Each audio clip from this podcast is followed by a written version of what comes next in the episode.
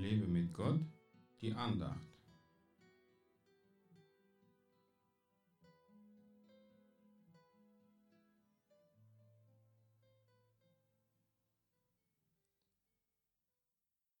Aber ein Engel des Herrn öffnete in der Nacht die Türen des Gefängnisses, führte sie hinaus. Apostelgeschichte 5, Vers 19. Jesus sagte seinen Jüngern, dass sie verfolgt werden und dass man sie ins Gefängnis werfen und sogar töten würde. Aber warum?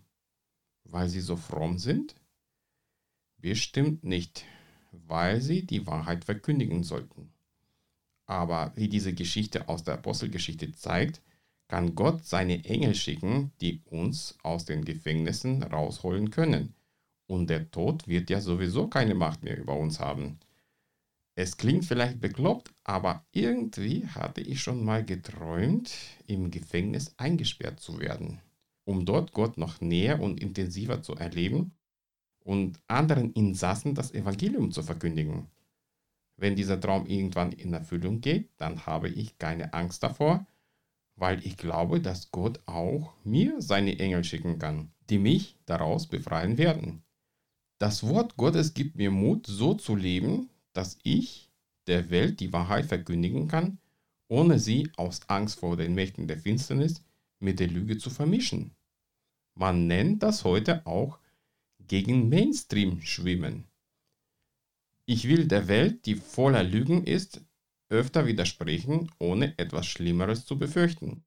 Ich habe Jesus Christus immer an meiner Seite und er wird mich durch die Krisen und Schwierigkeiten führen, ja sogar vor großen Schaden bewahren.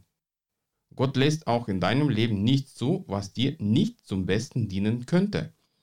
Ob das ein Gefängnisaufenthalt ist oder andere persönliche oder Weltkatastrophen.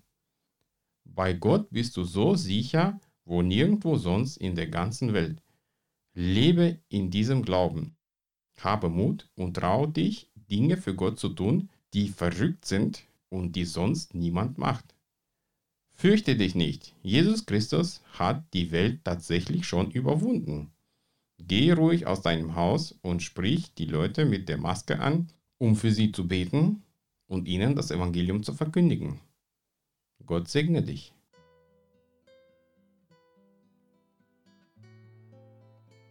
Mehr Andachten findest du unter www.lebemitgott.de. Ich freue mich auf deinen Besuch.